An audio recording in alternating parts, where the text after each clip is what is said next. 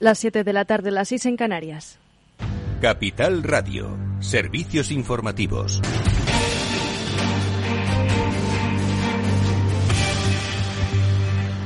Buenas tardes. La Unión Europea estudia imponer un tope al precio del petróleo ruso para acorralar su economía de guerra. Los ministros de Exteriores de los Estados miembros han acordado este jueves impulsar un nuevo paquete de sanciones contra el régimen de Vladimir Putin. Esta decisión llega tras las amenazas nucleares contra Occidente del jefe del Kremlin. Su declaración de movilización parcial, la primera decretada en Rusia desde la Segunda Guerra Mundial, para engrosar sus tropas en Ucrania y la convocatoria de referéndums en los territorios ucranianos ocupados para anexionarlos a Rusia sobre la mesa dentro del nuevo paquete se contempla imponer un tope a este al, al, precio del petróleo ruso como el acordado por el G7 y también ampliar el listado de sancionados. El alto representante de política exterior para la Unión Europea, Josep Burrell, en la pasada madrugada. Está claro que Rusia quiere destruir Ucrania por todos los medios, violando el derecho internacional que dicta la Carta de Naciones Unidas desde el principio. La comunidad internacional reunida en Nueva York tiene que tomar las medidas necesarias por todo lo que está en juego. También el presidente de Estados Unidos, Joe Biden, se muestra contrario al intento de anexión a Rusia de importantes territorios al este de Ucrania, en concreto Lugansk y Donetsk, controlados por, por líderes prorrusos y autoproclamadas repúblicas populares, así como dichas autoridades pretenden también celebrar en los próximos días esos referéndums en territorios aún en disputa, como son Gerson y Zaporilla.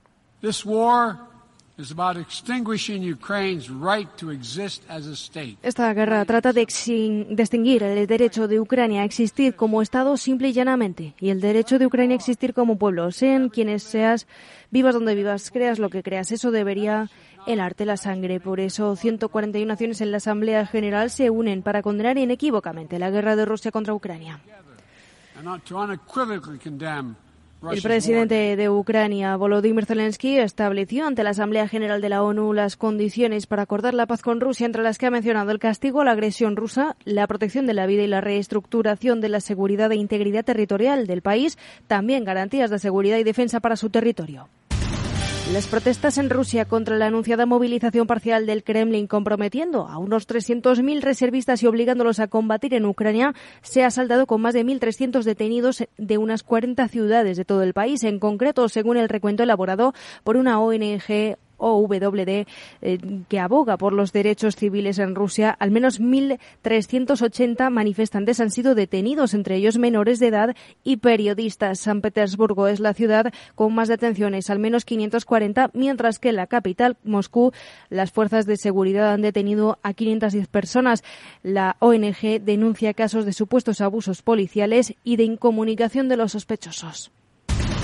Además, los vuelos desde Rusia se disparan de precio y se han agotado rápidamente el pasado miércoles. Tras el anuncio de Vladimir Putin, los datos de Google Trends muestran, muestran un aumento de las búsquedas de aviasales, la web de reservas de vuelos más popular de Rusia. Además, los vuelos directos desde Moscú a Estambul, en Turquía, y Ereván, Armenia, destinos que permiten a los rusos entrar sin visado, se han agotado. El Kremlin no ha aclarado si la movilización parcial anunciada por Putin implica también una prohibición de salida del país para los potenciales reservistas.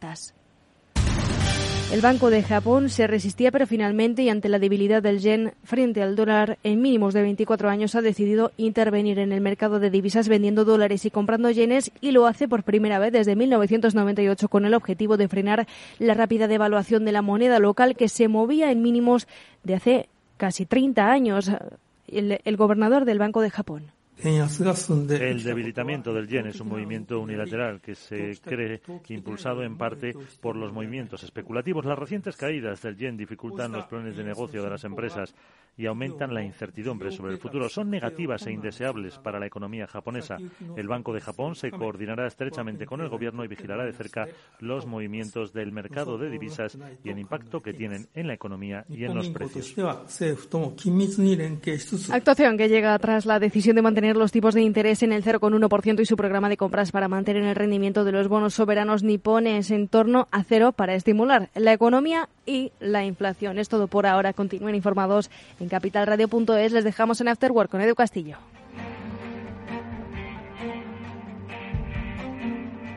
Capital Radio. Siente la economía.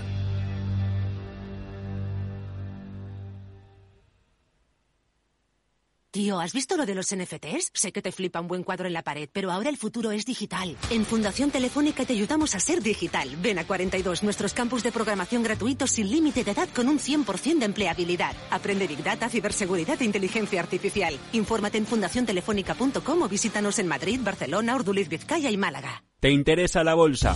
Compra y vende acciones o ETFs con 0 euros de comisión hasta 100.000 euros al mes con XTB. Vente al broker mejor valorado por sus más de 450.000 clientes según Investment Trends y al mejor broker para operar según Rankia. xtb.es. Riesgo 6 de 6. Este número es indicativo del riesgo del producto siendo uno indicativo del menor riesgo y 6 del mayor riesgo.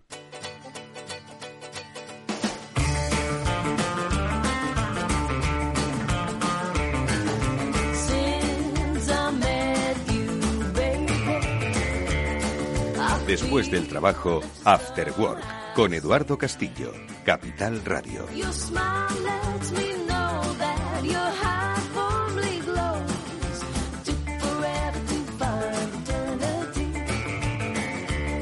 Muy buenas tardes, bienvenidos hoy al After Work, un After Work diferente, especial. Nos hemos trasladado esta mañana y ahora os lo vamos a contar hasta Stormore Alcobendas, un espacio diferente, disruptivo, en el que no solo se conjuga el coworking, sino también soluciones de almacenamiento para las pymes, ambas. Si quieres, bueno, pues hemos ido a la inauguración oficial de este espacio que quiere transformar pues el concepto de trabajar, por supuesto, en un espacio de coworking pero utilizando eh, sistemas inteligentes digitalizados de almacenaje. Bueno, pues hemos estado hablando y ahora les escucharemos con José Manuel Pombo, su CEO, y con Joaquín Castillo, el CFO, el responsable financiero de la compañía. Y nos van a contar, estoy seguro, muy, eh, cosas muy interesantes sobre cómo conciben ellos hoy el trabajo en espacios compartidos. Y por cierto que también hablaremos con sus inquilinos. Estoy seguro de que nos van a dar buenas e interesantísimas lecciones. Y este Afterwork también va a hablar sobre otros, otros aspectos de la realidad, la realidad financiera, la que nos preocupa. Y una de ellas es la percepción que tienen desde TransUnion sobre cuál es esa confianza de los españoles a la hora de solicitar un préstamo. Pues hablaremos con Lisette González, la directora general para España de TransUnion, sobre cuál es ese sentir de los ciudadanos. Bueno, pues este After Work, como digo, comienza ya mismo. Vámonos hasta Alcobendas.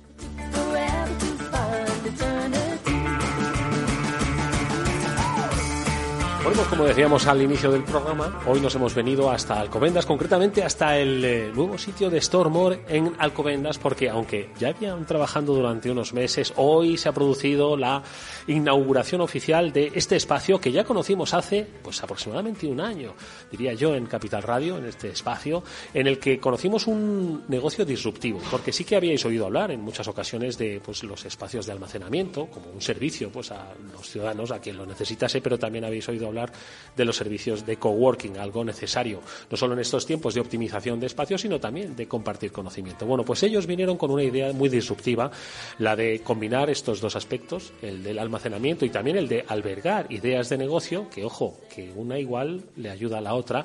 Y hoy estamos en uno de los eh, centros que, con esa ambición que nos comentaron en su día en el programa, que querían abrir, y uno y otro y otro y otro, hoy estamos en un centro impresionante, hay que decirlo todo. Vamos a tratar de describirlo a través de la radio, que es nuestro trabajo, y lo hacemos pues con la ayuda de quienes vinieron entonces al programa, con José Manuel Pombo, el CEO de Stormore, y con Joaquín Castillo. Bienvenidos a ambos, ¿cómo estáis? Muchas gracias, muy bien, la verdad, encantados de que estés aquí. Oye, encantado yo de que me hayáis invitado a un espacio que ¿cuántos metros cuadrados tiene este Stormore Alcobendas? Pues tiene 4.500 metros cuadrados. 4.000, encontrar esto eh, a 10 minutos del centro de Madrid no es fácil, ¿no? No es fácil, es una de las labores más complicadas de nuestro negocio, especialmente teniendo en cuenta nuestro ambicioso plan de expansión. Oye, hoy nos hemos venido a una inauguración oficial en la que van a participar el vicealcalde de Alcobendas, eh, donde va a participar las fuerzas vivas empresariales de esta comunidad, en la que, pues yo creo que es algo, eh, pues muy significativo, ¿no? Por el hecho de que contáis con la comunidad, porque muchas veces a veces se piensa que eh, el mundo de los negocios, bueno, pues son solo negocios, ¿no? Y vosotros habéis querido imbricar con la comunidad, en este caso de Alcobendas. ¿Por qué habéis hecho esto? Sí, pues bueno, principalmente porque eh, este es un negocio extremadamente local y que impacta eh, las comunidades como todo negocio, ¿no? Entonces, uno de nuestros pilares eh, fundamentales es ese impacto positivo en el tejido empresarial de las comunidades, ayudar a los vecinos de la zona, intentamos contratar a proveedores locales para nuestros centros también, incluso también nuestro equipo operativo, nuestro pool de candidatos viene mucho de las comunidades en las que operamos. Entonces, para nosotros esa relación y esa colaboración con las comunidades en las que estamos, Alcobendas, al que tenemos un cariño especial porque está aquí nuestra sede, pues, pues es esencial, ¿no? Eh, en primer lugar, porque te ayuda eh, tanto a hacer negocios como a que la relación con los proveedores sea mucho más fructífera y sana para todos. Y luego, que es que es el paso lógico, ¿no? Están al lado, eh, hacen un trabajo estupendo y, nos encanta. Y somos parte, somos vecinos y somos parte de esta comunidad. Entonces, qué menos que, devolver un poquito de todo lo bueno que, nos han dado. Oye, Joaquín, estabais eh, comentando que hoy es la inauguración oficial, pero ya hay gente trabajando. Bueno, lo he visto, hay espacios ya ocupados por coworkers,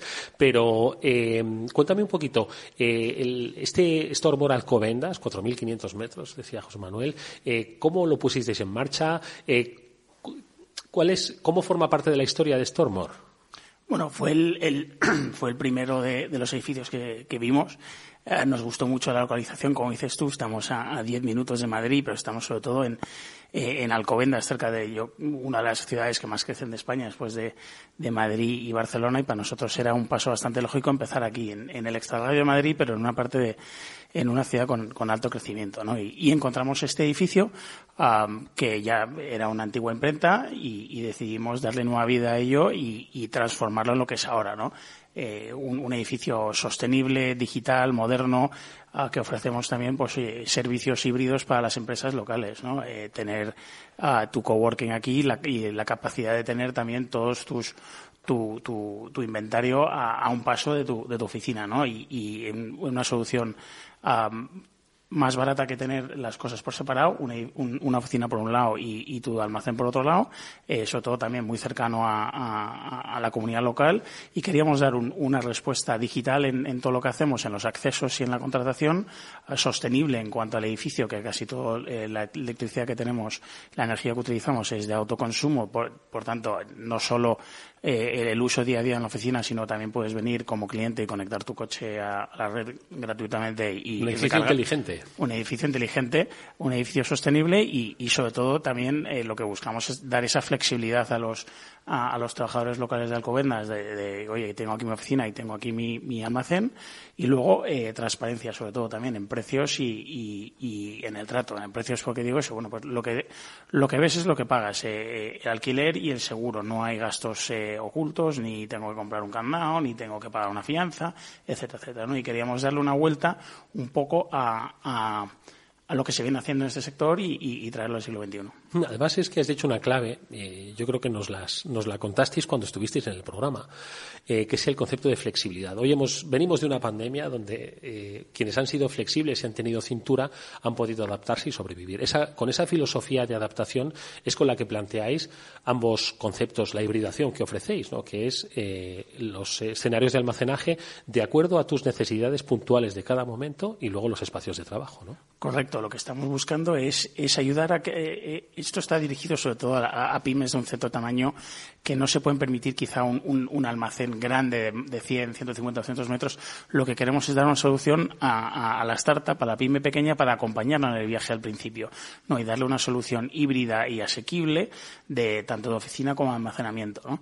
Y, y, eso es nuestro objetivo. Y a, mí lo que me encantaría ver que toda la gente que está aquí en, en, un año, dos años, pasan a almacenes grandes porque no paran de crecer. Exactamente. Digo, fenomenal. Hemos estado vais a acompañarles con el crecimiento, pero también les vais a ofrecer, claro, es que es así. Claro, claro, claro. Oye, José Manuel, y, y, de estos meses que lleváis trabajando en Alcobendas, ¿qué tal, qué percepción tenéis de la comunidad empresarial que se ha acercado a vosotros, que está trabajando aquí? Luego vamos a tener la oportunidad de hablar con algún inquilino de Stormor Alcobendas. ¿Cuál es un poco esa percepción que habéis visto? Pues la verdad es que estamos encantados y, francamente, impresionados, porque aquí tenemos inquilinos que se dedican a la realidad aumentada, o sea, realmente hay un tejido emprendedor muy importante. Luego hemos, hemos colaborado con, con asociaciones, con la Fundación del Deporte, que para nosotros es un, valor clave, ¿no? Esa cultura del esfuerzo y, lo que hacen en Alcobendas, la verdad es que es, digno de elogio, porque, mira, el otro día estuvimos en, en, la presentación de los primeros equipos de Fundal, con quien colaboramos, eh, y, bueno, los logros de los equipos de Fundal en Alcobendas, representando a Alcobendas en toda España, incluso a España en campeonatos europeos, es alucinante. Y ya a nivel empresarial, pues oye, eh, con los proveedores que hemos tratado, que hemos usado proveedores de Alcobendas, pues para poner el cargador eléctrico, para vinilar ciertas cosas de, de los trasteros, en, en, muchas de las cosas que hacemos, pues la verdad es que un servicio estupendo, eh, una relación estupenda y en general, francamente, francamente eh, impresionados con, con, la comunidad y con los, las superempresas que, que, son nuestros vecinos, ¿no?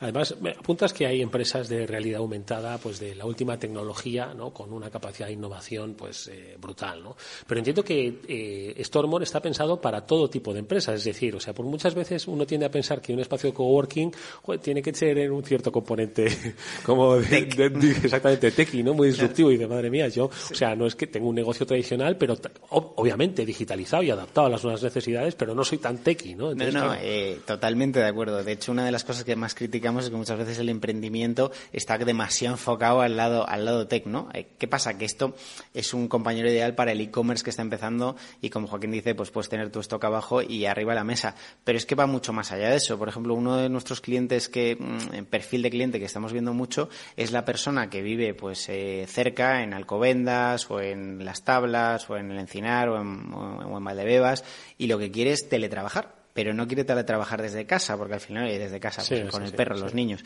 Eh, necesita un ambiente productivo donde poder compartir con alguien un café, donde pues para esa persona esto es ideal, porque tienes un puesto de trabajo que mm, sinceramente es muy económico, unas instalaciones de primera línea, ves a gente, tienes un networking productivo con el que estás todos los días y oye, eh, te cuesta prácticamente mm, como, como una inscripción al gimnasio, ¿no? Es decir, eh, entonces estamos viendo que efectivamente va mucho más allá del OTEC, va mucho más allá del emprendimiento de e-commerce va al teletrabajo de persona incluso que trabaja en multinacional o que es autónomo o esto está pensado para todos. Quizás lo más llamativo es ese modelo híbrido entre almacenaje y y cowork, pero es que también tenemos cowork eh, puro y duro. Lo que pasa es que un cowork reimaginado, ¿no? Eh, con unos ambientes de trabajo muy, muy, muy buenos, de alta calidad y a un precio muy asequible. Oye, eh, le pregunto a Joaquín por eso que has, dicho de ambientes de trabajo reimaginados, porque os iba a preguntar, digo, oye, espacios de coworking hay muchos, ¿no? Entonces, uno, ¿cómo se diferencia Stormore? ¿Cómo pretende ser diferencial en el concepto de espacio de trabajo, en esa reinvención? Ahora te voy a preguntar también por cómo ser diferencial en el, en el área de almacenaje, sobre todo con ese, ese planteamiento de almacenaje inteligente. Pero vamos a empezar por este primero. Venga, Joaquín. Bueno, pues el, el cowork para, diferenciarte en el cowork está claramente en la localización. Estamos eh, cerca de Alcobendas, cerca de Madrid, cerca de, como decía José Manuel. Esa, por cierto, que esa idea me ha encantado.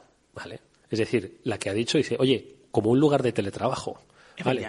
Es decir, no tienes, puedes seguir teletrabajando, pero en casa, pues muchas veces uno tiene, quiero decir, necesita a veces ese ambiente, por supuesto, de, oficina y en su casa quizás las circunstancias que tiene dentro de su domicilio pues no son las ideales para teletrabajar. Y hay empresas que obligan al teletrabajo, ojo todavía, ¿no? Entonces yo creo que ese es un apunte interesantísimo el que has dado. Correcto, lo que queremos ofrecer es un, un servicio y un nivel y una calidad de, de, del cowork similar al, al, que puedes encontrar en la castellana, pero más, eh, lo, más cercano a, a, la gente que vive por esta zona, por Alcobendas, no solo en la ciudad de Alcobendas, sino, como decía José Manuel, eh, en Valdebebas, eh, en toda esta zona aquí eh, colindante. ¿no? Por un lado es, es la calidad del, de, del edificio, la calidad del servicio, y luego lo, lo, que ofrecemos de la sostenibilidad y que estás trabajando aquí, todo lo que tu consumo energético realmente viene viene por el autoconsumo que nosotros tenemos en, en, este edificio y en todos los edificios que estamos implementando. Uh -huh. Y esa diferenciación del de almacenaje inteligente, el trastero inteligente, ¿qué es exactamente? El trastero inteligente viene sobre todo apoyado en la digitalización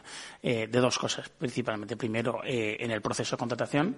Aquí tenemos, por supuesto, el proceso tradicional de llamar al teléfono, acercarte a la tienda y contratar directamente, pero si quieres contratar eh, por la noche o, o, cuando quieras eh, por la página web puedes contratar totalmente este servicio por la página web. Tenemos transparencia en precios y transparencia en todo el proceso, lo que nos permite dar esa contratación 100% digital es que los accesos al edificio y a tu trastero es digital.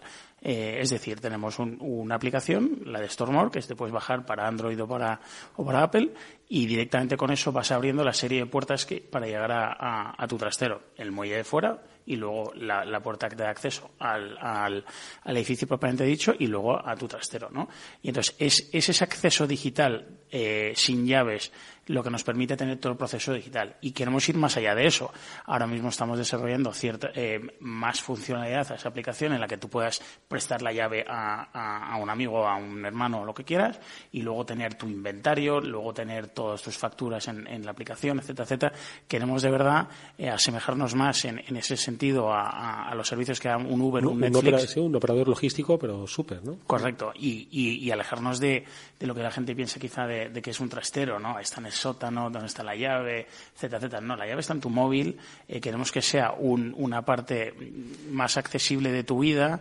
o sea, realmente un, forma parte de tu negocio y no es para esconder cosas. Efectivamente, o una edición a tu propia casa. oye, eh, vivo aquí al lado, como tengo acceso digital, toda la familia tiene acceso a pues hay las bicis, eh, todo lo que yo uso en el, en el ocio, el deporte, etcétera, lo tengo aquí y, puedo tengo esa facilidad de, de acceso, ¿no? Porque es que eso es uno de los aspectos que quería comentar. Siempre estamos hablando en, clave empresarial, ¿no? Pero al final, José Manuel, eh, los servicios de almacenaje los puede usar un particular que necesite, porque los necesitamos, lo comentaba Joaquín, ¿no? Bueno, bueno, eh, absolutamente. De hecho, nuestro cliente... O sea, que esto no, está, no es excluyente. No, no, no. Esto, esto para, obviamente tenemos un sector importante de los clientes que son empresa, pero te diría que el sector particular o B2C es, es, es superior en volumen al de empresa. esto está pensado para dar flexibilidad a todo el mundo, ¿no? Tenemos todo tipo de perfiles de clientes, pero especialmente las viviendas. Las viviendas son cada vez más pequeñas y aunque hoy por hoy vienen con trasteros, hoy por hoy las viviendas se venden por número de habitaciones, no por metros cuadrados. Entonces todos sabemos que las habitaciones de hoy no son las habitaciones de hace 40 años, ¿no? Eh, cuesta mucho, especialmente yo por ejemplo tengo hijos, eh, meter todo lo que todo lo que uno tiene que meter, especialmente acumula con niños y demás eh, en una casa. El, cambio de armario de, invierno a verano, los juguetes, el árbol de Navidad, las bicicletas. Así te das una vuelta por Madrid y ves todos los balcones llenos de bicicletas hasta arriba, todas las cosas. Pues lo que nosotros queremos justamente es que la gente recupere esos cuartos eh, atestados de cosas, esos balcones atestados de cosas y, use eso para vivir, ¿no? El alquiler está carísimo y creemos que lo que la gente merece es recuperar el 100% de su casa y la usabilidad de su casa. ¿Cómo? Apoyándose en un centro como nosotros, donde tienes esa aplicación con la seguridad del móvil y puedes venir cada vez que quieras salir. En el momento en el que tú quieras. En el momento en el que tú quieras. Nosotros es verdad que por la noche, de, de 12 a, a 6 de la mañana, solemos cerrar eh, pero, pero bueno, en algunos eh, casos incluso tenemos acceso a 24 horas. Solemos cerrar porque no suele haber un uso importante y compromete más la seguridad que otra cosa. Pero, pero la verdad es que el acceso es amplísimo los 365 días del año y el 99,9% de la gente nunca tiene un problema eh, de, de acceso. Es más, lo usa pues si quiere quedar con la grupeta a montar en bici, pues quedan aquí, salen y aquí está al lado el carril bici, tienes todo. Entonces, realmente lo que queremos es ser ese apoyo, esa flexibilidad al día a día de la gente en todos sus diferentes perfiles. Eh, decía José Manuel, las casas son cada día más pequeñas y las bicis más grandes. Efectivamente, hay que adaptarse y, tener esa mentalidad de adaptación y flexibilidad. Entiendo que es la implementación para la estrategia de negocio de Stormore, que hoy está en Alcobendas, San Sebastián de los Reyes, Carabanchel. ¿Cuál es un poco esa previsión que tenéis de negocio? Sí, eh, nosotros tenemos un plan de expansión, como mencioné al principio, que es muy, muy ambicioso. ¿no? Eh, tenemos eh, planes de expansión, desde luego en Madrid, muy amplia en los próximos años, y luego al resto de España. Entonces, bueno, no, no, quiero desvelar muchísimos secretos, pero pronto abrimos en Carabanchel también, abrimos en San Sebastián de los Reyes, todo eso pasará este año, y luego tenemos ya varios, varias aperturas también para 2023. Eh, tenemos un crecimiento muy, muy ambicioso y dentro de Madrid, si, si eres un oyente dentro de Madrid, mm, va a haber un Stormore muy cerca de tuyo, muy cerca de ti en los próximos, en los próximos años, seguro. Y en España, Probablemente también. Bueno, pues si te has quedado oyente de Madrid con esta idea y realmente te has preguntado por cómo ser más ágil para llevar tu negocio y gestionar pues ese volumen de stock o sencillamente ese ciudadano que tiene la bici maravillosa pero la tiene en el balcón, pues que sepáis que hay una compañía, Stormore, que está pensando en pues cuáles son esas futuras necesidades de una sociedad en cambio, sociedad evolutiva, absolutamente transparente, como decía uno de nuestros invitados. Pues no me queda nada más que desearos pues toda la suerte del mundo con esta inauguración gracias por haber invitado a Capital Radio y a este programa. Nos ha gustado mucho estar aquí. Eh, muchísima suerte, ¿vale? A José Manuel Pombo, el CEO de Stormore, y a Joaquín Castillo, su CFO, su responsable de finanzas. Otro día te preguntaré por las finanzas, ¿vale? Con más detalle. Queremos que vuelvas cada seis meses y podemos hablar de, lo que tú quieras. Oye, mucha suerte y muchas gracias por la inauguración, ¿vale? Muchas gracias. Hasta pronto.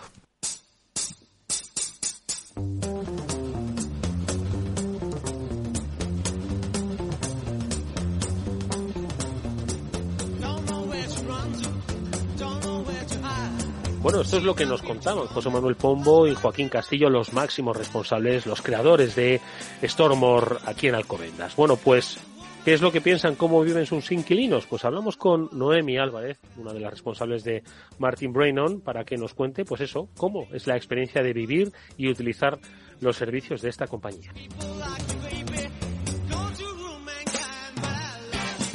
Bueno, pues nos contaba José Manuel Pombo, CEO de Stormore, y eh, Joaquín Castillo, su director financiero, que ya llevaban trabajando desde hace meses aquí en Alcobendas, aunque hoy se presenten en sociedad con precisamente la sociedad civil y empresarial de esta localidad de Madrid.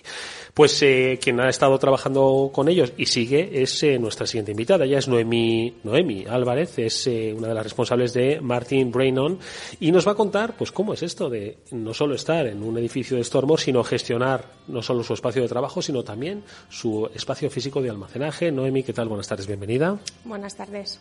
Cuéntame, ¿quiénes sois vosotros? Martin Brainon, ¿qué, ¿qué, hacéis? Sí, bueno, nosotros somos una empresa de consultoría estratégica. Nos dedicamos principalmente a la mejora del rendimiento tanto de la organización como de las personas que lo dirigen. Vale, y estáis aquí en calidad de habitantes de un coworking. Efectivamente. ¿Cuánto tiempo lleváis aquí? Nosotros llevamos desde antes del verano y buscábamos un espacio en el que nos pudiéramos trasladar que nos ofreciera la flexibilidad sobre todo de poder tener una zona de almacenaje y una zona para poder tener nuestras reuniones con clientes, demostraciones, eh, que tuviera el equipo espacio para trabajar a gusto, pero siempre con esa visión flexible. Porque estáis aquí varios del equipo, ¿cuántos sois los que formáis parte ahora mismo del equipo aquí en Stormore? Pues ahora mismo en Stormore eh, de forma casi permanente estamos cuatro personas, el resto están un poco entrando y saliendo. Oye, ¿cómo es vivir en un coworking? ¿Qué implica, aparte de estas cuestiones de carácter eh, pues eh, más de, oficina, ¿no? Al final todos necesitamos conectividad, un espacio friendly con mucha luz, por cierto, hay aquí, ¿eh? ¿eh? y eso que está el día soleado y además entra mucha luz. Eh, aparte de eso, ¿qué necesita? ¿Qué es lo que os ofrece? ¿Qué es lo que os da un coworking a vosotros? Pues como decía, por un lado nosotros tenemos un modelo híbrido de trabajo en el que combinamos el trabajo con el cliente, el trabajo en casa y después las reuniones sobre todo de equipo. La modalidad que ofrece eh, Stormore es un, elemento clave porque te da esa flexibilidad de no tener que estar cargando con un coste eh, asociado durante todos los meses para tener un espacio fijo, sino que si nosotros de repente tenemos una reunión en la que vamos a ser siete, nos ofrecen un espacio para estar siete. Si necesitamos ser dos, podemos estar dos. Y como te comentaba, eh, nosotros manejamos equipos tecnológicos que son bastante delicados sobre todo equipos de realidad virtual y de análisis de biomarcadores.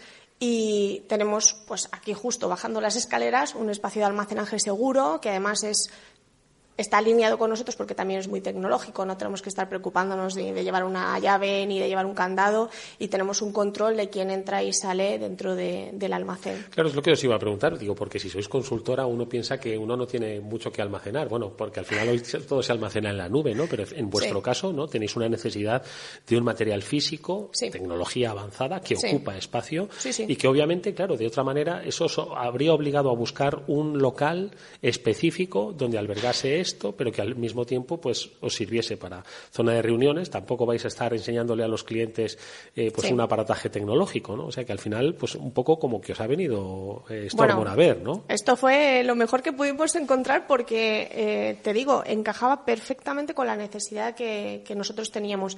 Visitamos un montón de espacios diferentes y el único que nos ofrecía ese espacio de almacenaje que tuviera esa accesibilidad que nosotros necesitábamos, porque ten en cuenta que trabajando en consultoría tú a lo mejor tienes que venir a por eh, eh, material un domingo porque sales un lunes a primera hora de la mañana y en otros sitios eso es absolutamente imposible. Aquí tienes acceso 24/7 a la hora que tú quieras y, te, da mucha independencia y autonomía a la hora de trabajar. Entiendo que vosotros hicisteis los, los cálculos, las cuentas, y esto salía no solo por la propia operatividad de la empresa, sino que entiendo que al final el concepto precio también es, es, importante, ¿no? ¿Tanto se notaba la diferencia de lo que es pues un alquiler normal de quizás una oficina, un local, luego un espacio de almacenaje en comparativa con, un, con el, el servicio que os está ofreciendo Stormore? Sí, sí se nota porque tienes que tener en cuenta que en modelos de empresa como el nuestro, nosotros no necesitamos estar 24 horas, ni tenemos que estar por turnos, ni tenemos que estar siete días a la semana dentro de un espacio físico. Eh, las empresas, pues muy de tipo e-commerce o de consultoría como la nuestra, al final estamos mucho en el cliente y, y, claro, al estar tanto tiempo en el cliente, tienes unas instalaciones que no utilizas y están vacías. Entonces, aquí tienes esa capacidad de poder tener un coste menor porque haces un uso menor del espacio. Es decir, pagas por lo que usas. Mm. Oye, se dice que en los coworkings pues están precisamente pues no solo para un mayor aprovechamiento, sino también pues para, oye, convivir con otras eh, empresas, otras ideas de negocio. En vuestra convivencia, ¿qué tal? Eh, habéis hecho porque siempre se dice además que luego hay pues mucho business cruzado, ¿no? Que de repente te, te surgen clientes o negocios vinculados con otros habitantes, ¿no? De este coworking. ¿Qué tal la convivencia aquí? Pues mira, nosotros nos sentimos como en casa. Desde el primer día que hicimos el desembarco, mm, todo el equipo de Stormore especialmente nos ha tratado fenomenal. Han ido atendiendo cualquier demanda de las que les hayamos mm, pedido. Eh, la gente que está aquí compartiendo el espacio con nosotros, pues es un ambiente muy agradable. Es todo gente con mucha iniciativa, con muy buenas ideas de negocio. Entonces, pues te paras a tomar un café en la zona del, del coffee y te puedes encontrar con cualquier persona que te diga, oye, mira, habías pensado en hacer tal o cual cosa y, a ti, pues por ti mismo no se te habría ocurrido. O sea que sí que es un, un, modelo de trabajo que te permite cruzar ideas con gente que a lo mejor ni, ni te pensabas que ibas a poder conversar. ¿Qué zonas hay aquí en el, en el, ¿Qué son las que frecuentáis por lo menos desde Martin sí. Nosotros hacemos casi siempre un cruce entre tres puntos, que es la zona de almacenaje, la zona de las salas de reunión, sobre todo la que tiene los equipos de videoconferencia, porque nosotros las usamos muchísimo, y la zona del café. Entonces, pues a veces nos quedamos aquí a comer, o paras y te tomas un café, o vuelves otra vez a la sala de reunión, o de repente tienes que bajar otra vez al almacén porque se te ha olvidado no sé qué. Pero claro, es todo mm, muy cercano y, te hace ahorrar tiempo. ¿Convocas aquí a gente para reuniones? Sí, sí, sí, sí. De hecho, nosotros, eh, por el trabajo que hacemos, como te comentaba, eh, trabajamos mucho en la parte de toma de decisiones usando equipos de realidad virtual para evaluar a las personas ciertas competencias y nosotros tenemos que montar nuestros equipos para que eh, los clientes finales puedan hacerse una idea del tipo de servicio que hacemos, porque hacemos un servicio mm, poco común o, difícil de visualizar. Entonces, aquí invitamos a nuestros clientes, vienen, montamos los equipos, tenemos suficiente espacio y luego pues eh, ellos se vuelven y nosotros nos quedamos aquí con todo nuestro chiringuito. Oye, al final vuestra empresa, que además tiene, tiene un, un componente totalmente disruptivo e innovador, sí pues crecerá y ojalá que crezca y mucho, ¿no? Eh, cuando crezca mucho, ¿qué vais a hacer? ¿Seguiréis aquí? Pues mi idea es, eh, eh, como tiene toda la pinta como te digo, la calidad humana del equipo de Stormore es muy alta y al final estar a gusto con quien te provee un servicio es importante. Mi idea es a medida que vayamos creciendo, pues ir ocupando más espacio y ocupando más tiempo aquí. Entonces, eh, por ahora, a medio plazo, no tenemos ninguna intención de, movernos. Os deseamos toda la suerte del mundo. Enhorabuena por ese trabajo. Me voy a interesar un poquito más en eso que hacéis vosotros desde Martin Brainon. Noemia Álvarez es una de sus responsables. Gracias, Noemia. Hasta muy pronto. Muchas gracias a ti. Si inviertes en bolsa, esto te interesa. XTB tiene la mejor tarifa para comprar y vender acciones y ETFs, cero comisiones hasta 100.000 euros de nominal. Si inviertes en bolsa o quieres empezar, más sencillo e imposible. Entras en xtb.es, abres una cuenta online y en menos de 15 minutos compra y vende acciones con cero comisiones. La atención al cliente es en castellano y está disponible las 24 horas del día. ¿Qué estás esperando? Ya son más de 450.000 clientes los que confían en xtb.es.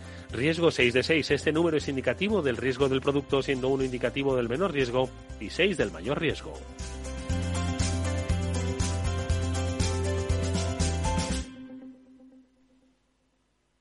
After Work con Eduardo Castillo. ¿Qué es ir más allá? Con Arval podrás llegar donde te propongas de la forma más sostenible y darle a tu empresa todas las soluciones de movilidad que necesite asesorando con las mejores opciones de movilidad para las distintas necesidades de tu flota, con vehículos electrificados, bicicletas, coche compartido. Arval, la transición energética arranca aquí. Más información en arval.es. Eduardo Castillo en Capital Radio, After Work.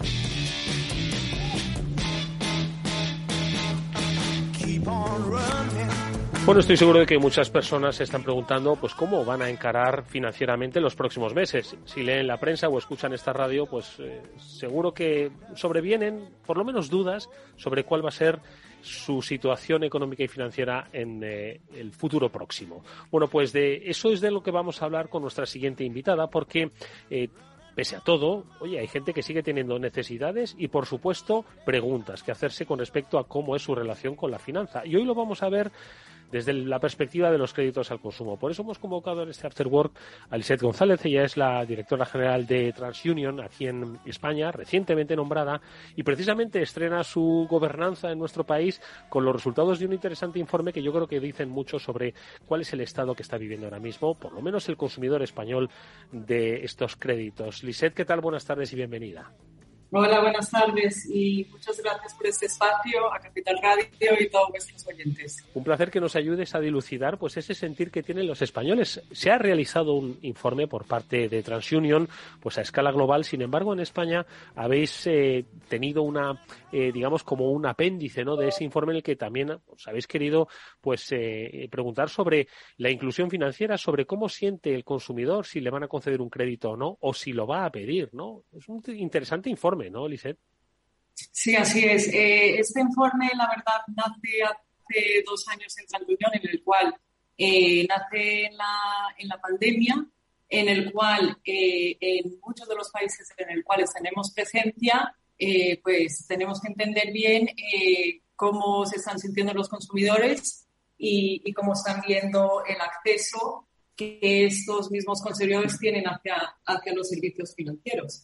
Mm. Y lo más curioso es que sí, definitivamente hemos incluido también en esta última actualización a España. Y un, un, aspecto, yo creo que común a todos los países, es el, el, término o el concepto de sentirse incluido financieramente. Vosotros lo habéis desarrollado. ¿Qué es exactamente la inclusión financiera? Porque yo creo que tiene muchas lecturas, ¿no? ¿Cuál es la de TransUnion? Sí, de acuerdo. Desde TransUnion nosotros vemos la inclusión financiera como la capacidad que tienen los consumidores o los ciudadanos para tener acceso a diversos productos o servicios financieros. Eh, y la verdad eso es un aspecto muy importante ¿no? Eh, en la vida de todas las personas y, bueno, de los consumidores. Porque sin acceso, eh, por ejemplo, a cualquier herramienta de financiación, puede tener un efecto, un impacto en su estado, ¿no? Y, cómo puede mejorar esos aspectos eh, financieros y personales. Hmm. En, un, en el mismo estudio que hemos realizado en TransUnion, hemos visto que a muchos ciudadanos se les niega esta posibilidad, ¿no? Y se les niega simplemente porque las entidades no tienen suficiente información para tomar una decisión sobre ellos. Este, por, este hecho por un lado, impide, ¿no? como he dicho anteriormente, mejorar ¿no? Eh, quizás una calidad de vida, una situación eh, económica personal, pero también eh, tiene un efecto en la economía. Entonces, es por ello que es algo que es una oportunidad ¿no? que tenemos entre todos para seguir trabajando para incrementar esa misma inclusión de los consumidores en este país dicen que no tienen información sobre ellos y un poco, eh, según los resultados del informe, eh, de cara también un poco al escenario económico que sobreviene, pues eh, constatáis que es posible que muchas familias que actualmente pues tienen eh, deudas contraídas pues quieran o pretendan refinanciar esas, esos préstamos. Y claro, como estamos hablando de, información, ¿cuál crees, Lisset, que va a ser la actitud de los, de los bancos, de las entidades financieras ante una solicitud posiblemente elevada ¿no? que se vaya a producir. Ojo, eh, no, no, no, se, no se sabe con certeza, pero bueno, el indicador así lo, lo parece indicar, ¿no? Y, y sobre todo que los escenarios un poco de precrisis pues siempre han apuntado en esta dirección. Pero ¿cuál crees que es, eh, va a ser un poco la reacción de los bancos frente a un posible boom de refinanciaciones, de solicitud de refinanciaciones? No, perfecto. Eh, yo creo que cada, con cada ciclo económico se, abren oportunidades eh, y, estamos observando una etapa bastante interesante. Yo pensaría que las entidades financieras se van a alinear estas nuevas necesidades del mercado. Eh, es normal que en una economía, si hay una alta de tasas, pues que los mismos consumidores estén buscando cómo refinanciar sus préstamos, ¿no? Pero eso lo veo como, de nuevo, una oportunidad de cómo vamos a atender esas necesidades que estamos viendo en el mercado y quizás también es una oportunidad ¿no? de consolidar la relación que puede tener una entidad con ese mismo consumidor. Entonces, yo creo que con, con, cualquier desafío hay que verlo de cómo se atiende de una mejor forma y cómo se alinea bien a esa necesidad. Entonces, yo creo que va a ser un entorno bastante interesante para observar de cómo estas entidades se van a alinear a esas necesidades y cómo y quiénes van a lograr tener una oferta personalizada para esos consumidores. Hmm. Oye, como parte de este estudio también que puede, tiene una lectura interesante es esa, especie de sentir de los usuarios, de los consumidores eh, a la hora de acercarse a pedir un préstamo. Unos porque mm, creen que no lo necesitan, quizás derivado de un aumento del ahorro en estos tiempos de, pandemia, y dos, que piensan que, si lo piden no se lo van a dar, ¿no? Entonces, de, alguna forma son actitudes que yo creo que deben tener en cuenta las entidades financieras, ¿no? En estos escenarios. Sí, de acuerdo, de acuerdo. Eh, es más, o sea, en el estudio también reflejamos que en España, eh, 44% de los consumidores admiten que no quiere más, que, no quiere más deudas. Eh, pero bueno, eso también, eh, de nuevo, o sea, abre oportunidades eh, para alinear al mercado hacia esas, a esas nuevas necesidades de, los clientes, por decirlo. También quiero destacar que en el estudio, que un cuarto de la población, como bien has dicho, asume el hecho que si pide alguna financiación, no se lo van a dar, ¿no? Eh, y eso también para mí es algo que si hay una conciencia en el país que tienen los consumidores, que no necesariamente eso se ha visto en otras geografías, por decirlo así, en, en TransUnion. Ahora, en TransUnion también creemos que es eh, lo que es clave eh, para atraer a clientes al mercado es desarrollar productos personalizados para esas mismas necesidades. Y para ello es donde más tenemos que trabajar, ¿no? ¿Cómo y qué información se va a requerir para atender esas necesidades y a la vez mejorar la experiencia que están teniendo los españoles en estos servicios y en, estas, eh, y en estos canales. Eh, tienes, eh, eh, como quien dice, has aterrizado recientemente al frente de TransUnion aquí en, España con experiencia en, otros países, eh, concretamente el mercado colombiano, y, las diferencias que percibes son notables. ¿El consumidor de productos financieros español es diferente al consumidor colombiano? ¿Hay pautas que puedan asimilarles a ambos?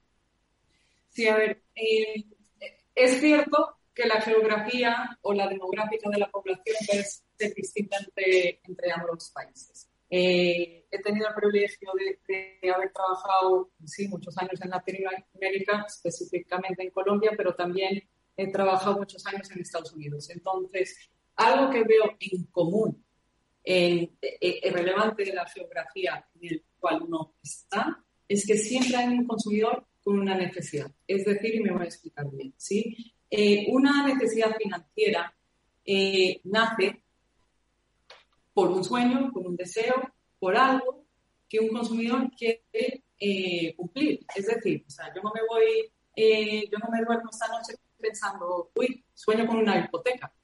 No, yo tengo una necesidad, quizás quiero comprar una casa, una casa y eso al final genera una acción hacia las entidades financieras. ¿sí? Entonces yo creo que en eso es muy similar todos los países, ¿vale?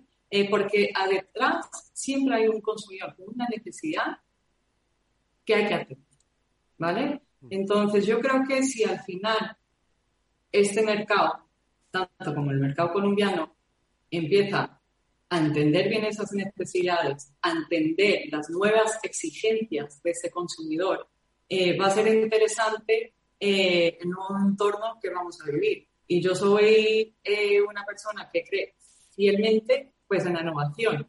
Y creo que al final lo que creo que vamos a ver en España, que quizás me voy a adelantar un poco, es un consumidor mucho más exigente, bueno, que ya lo estamos viendo y se fue y ha sido reflejado en la encuesta con, con las respuestas, un cliente con una expectativa mucho más digital y al final un consumidor empoderado, porque al final la información empodera al consumidor a tener mejor información para que tome la mejor decisión sobre sus finanzas y también le va a permitir a las entidades financieras personalizar y atender de mejor forma esas necesidades. Mm.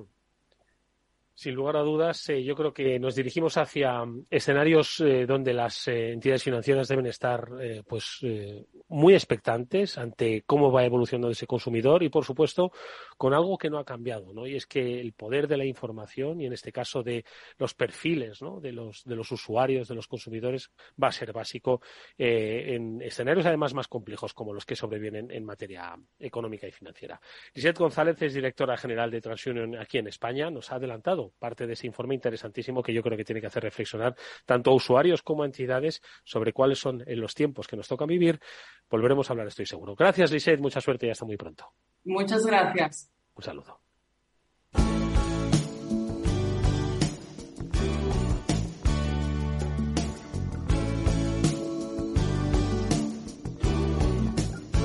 After Work con Eduardo Castillo.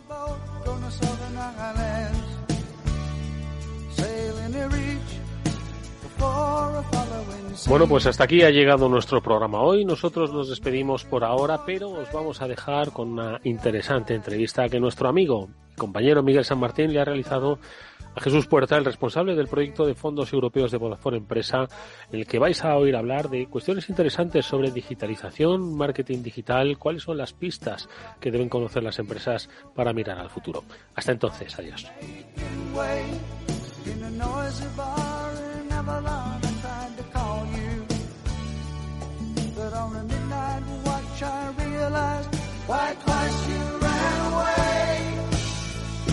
Durante los próximos minutos vamos a dar pistas más que interesantes para las empresas, eh, para que puedan eh, expandirse, para que tengan más oportunidades en el exterior, para que tengan una presencia y una respuesta en redes sociales. Va a ser el eh, tema que vamos a abordar con Jesús Puerta. Él es el responsable del proyecto de fondos europeos de Vodafone Empresas. Eh, Jesús, ¿qué tal? Muchas gracias por acompañarnos. ¿Cómo estamos? Muchísimas gracias a vosotros por, invitarme y nada, fenomenal, encantado de estar aquí. Vamos a hablar de Vodafone Business, que es agente digitalizador. Está eh, presente con para dar oportunidad, como digo, a las empresas con estos fondos europeos. Y es que la digitalización abre nuevas posibilidades para la empresa.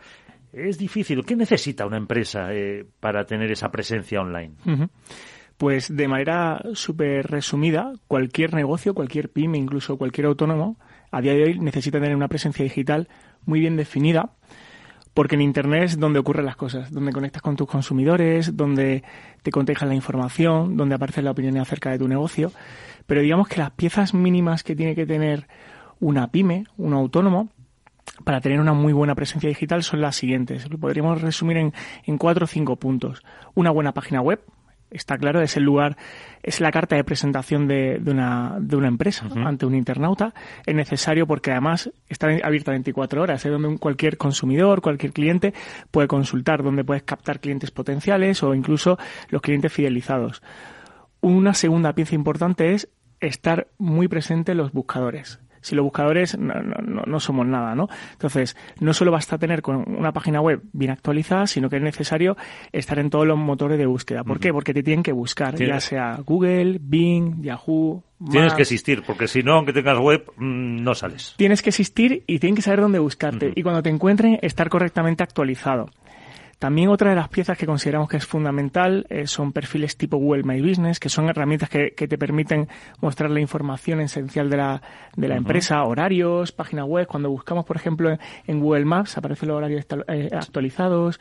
Estamos viendo también cuáles son los rangos de apertura, cómo va el tráfico de gente a determinada tienda, etcétera, ¿no? Es decir, eso también es súper importante. Y de lo que luego también me imagino que hablaremos son redes sociales y el posicionamiento. O sea, las redes sociales, yo lo resumo en un dato. Eh, hace poco Google eh, hizo un estudio, un estudio propio, y decía que cuatro de cada diez jóvenes ya no buscan en un buscador de Google, incluso ni en Maps. ¿Dónde buscan? TikTok, Instagram, incluso YouTube, es decir, en las diferentes redes sociales. Y eso es el mejor escaparate para una empresa. Y por último, lo que os decía, el posicionamiento SEO, el posicionamiento orgánico estar súper bien preparado de cara a la página web para que todos los motores de búsqueda te, te, eficienten esa búsqueda de cara, de cara a un, cliente. Eso está eh, claro, estos cuatro puntos que nos eh, has dado, Jesús. O sea que, mm, en resumen, no se puede no estar ya eh, digitalizado. Y, y, antes de meternos en redes sociales, ¿las empresas son conscientes todavía de mm, lo importante que es esto que has dicho y que hay oportunidades eh, para que les ayudéis a estar. Sí, cada vez más y sobre todo después de la pandemia. Necesitan estar posicionados en todos lados. Hay dos principales beneficios que pueden encontrar las empresas en este tipo de posicionamiento, sobre todo en la parte del e-commerce y en la parte de las redes sociales.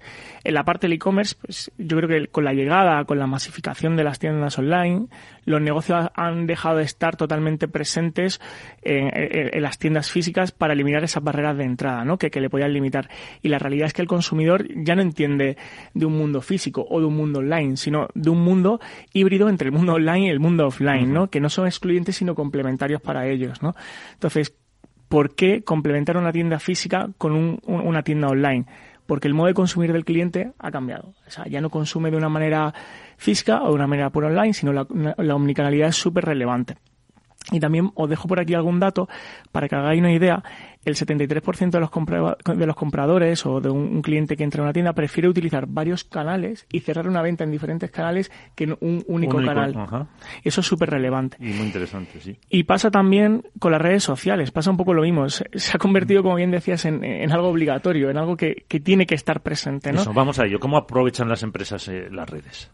Pues mira, es súper importante eh, porque además les puede traer muchísimas ventajas, como puede ser eh, estar en contacto directo con un, con, un, con un cliente, con un seguidor, con un cliente potencial, con un cliente que ya tienes en tu cartera. Y al fin y al cabo es tener una relación cercana, eh, eliminando fronteras, eliminando barreras.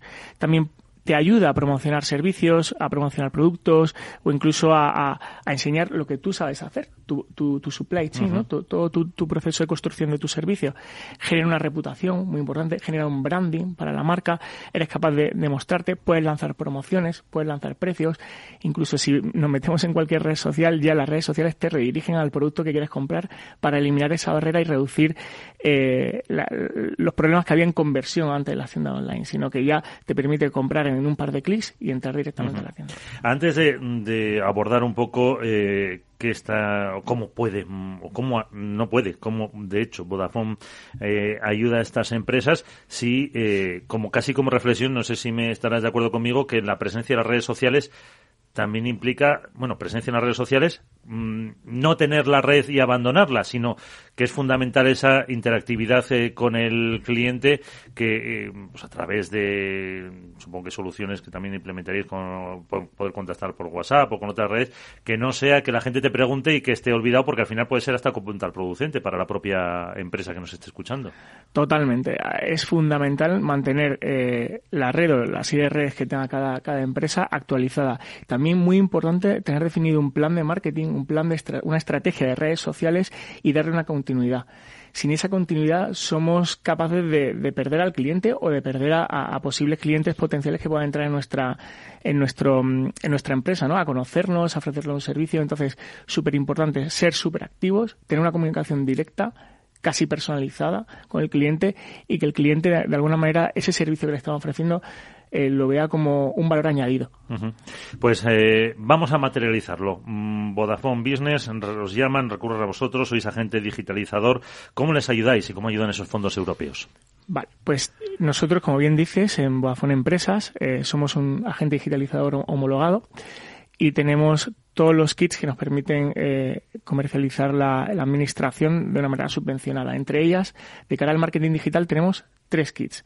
Hay un primer kit mucho más enfocada a la presencia digital, a la página web, que lo que te va a permitir es construir una página web, eh, actualizar lo que comentábamos antes, eh, todos los datos de una empresa en todos los directorios, más de 50 directorios que hay en Internet, Google, Waze, en diferentes mapas, en páginas amarillas, es decir, en cualquier directorio va a tener tu información actualizada. Eh, te va a permitir hacer una página web, hacer un posicionamiento SEO y va a estar acompañada la empresa constantemente de un web manager que te va a ir explicando cómo va la evolución de tu página web, qué, requerimientos necesitas, un rediseño anual. va a haber un acompañamiento con, esa, con esa empresa. Tendríamos un segundo kit que sería el de tienda online o el de e-commerce, que lo que te va a permitir es crear una, una tienda online sobre la página web actual, hasta 100 productos cargados dentro de la página web, que está bastante bien para, para una pequeña y una mediana empresa. Eh, la integración de los medios de pago. Podemos tener el producto, pero si no tenemos un medio de pago por, el cual cobrar al cliente. Y que para algunas empresas es un quebradero de cabeza. Efectivamente, y, lo, tienen delegado totalmente a través de este kit. Eh, así como la actualización de, la página web y de la tienda online recurrentemente y el posicionamiento SEO. Y tendríamos un tercer kit, que sería el de la gestión de redes sociales, donde de alguna manera se externaliza toda esa gestión, esa, esa ese plan de comunicación, esa estrategia de, redes sociales a través de un community manager externalizado. Es decir, también otro quebradero de cabeza que la pyme eh, eh, podría eh, delegar se harían hasta cuatro posts al mes, que es súper importante estar conectado, como bien decíamos antes. Claro que decía, no tenerla. Yo estoy en Twitter, pero si no entro nunca es contraproducente incluso. Por eso es muy interesante eso que ofrecéis de ese community manager. Eso es, es un community manager que, te va a ayudar en la gestión desde la planificación de la estrategia del, plan de marketing y redes sociales hasta el seguimiento mensual. Todos los meses va a tener una llamada recurrente con el cliente y le va a, y le va a ir guiando hacia cómo debe ser ese, ese plan de comunicación y esa estrategia de cara a sus clientes. Pues eh, no tienen excusas para no acercarse a Vodafone Empresas y que les ayuden con ese plan de marketing, estar en la web, tener la web y sobre todo que al final, por lo que nos contabas con estos planes, eh, Jesús, para terminar, es casi casi un traje a medida para cada empresa. Efectivamente. Eh, de hecho, estos planes antes de poner en marcha nada, se tiene una, una, llamada con la empresa, se hace una especie de auditoría con ellos, se trabaja muy de la mano con ellos y al final se hace un traje a medida tanto en una tienda online como una página web como unas redes sociales. Jesús Puerta, responsable del proyecto de fondos europeos de Vodafone Empresas. Gracias. Muchísimas gracias.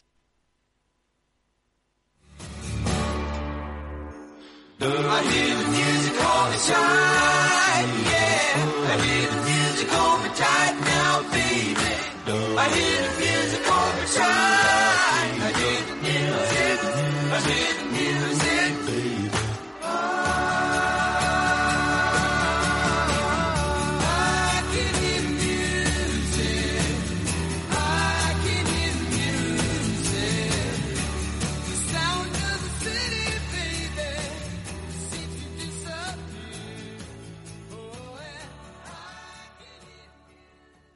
¿Sabes cuál es el mejor dial para escuchar Capital Radio? Tu móvil. Ya tienes disponibles las versiones de iOS y Android de Capital Radio. Y si quieres escucharlas en tu coche, lo tienes muy fácil. Empareja el Bluetooth de tu coche con tu móvil o tableta, entra en la app de Capital Radio y ya lo tienes. Escucha Capital Radio en digital. Y si te preguntan qué escuchas, no lo dudes. Capital Radio.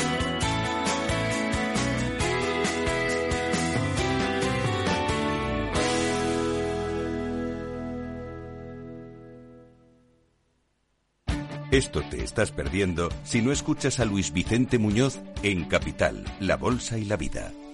Antonio Garamendi, presidente de la COE. Habría que evaluar, eh, y para eso también está la mesa, nos podríamos sentar, y me da igual si hubiera que cambiar la ley, un salario mínimo que se acogiera o que se acoplara eh, a cada uno de los territorios de este país, porque la realidad es que la propia negociación colectiva también va en función de esos territorios. Es diferente cuando vemos el convenio del metal, por ejemplo, pues de Vizcaya es muy diferente al convenio del metal de otra provincia, e incluso del propio País Vasco. Y yo creo que esa es la realidad eh, y es por eso por lo que estamos diciendo este tema.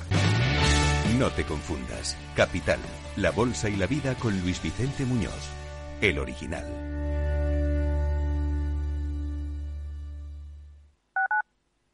Capital Radio Madrid, 103.2. Nueva frecuencia, nuevo sonido. ¿Sabes qué tienen en común Eddie Murphy, Pierce Brosnan, Steve Jobs o John Lennon? Todos ellos crecieron en familias de acogida que les dieron cariño y estabilidad. Acoger a un menor es darle un hogar y ayudarle a construir su futuro. Campaña financiada por la Unión Europea Next Generation, Plan de Recuperación, Comunidad de Madrid. ¿Tienes experiencia laboral pero no tienes un título oficial que la reconozca? Ahora puedes acreditarla y mejorar tus posibilidades de empleo y promoción laboral.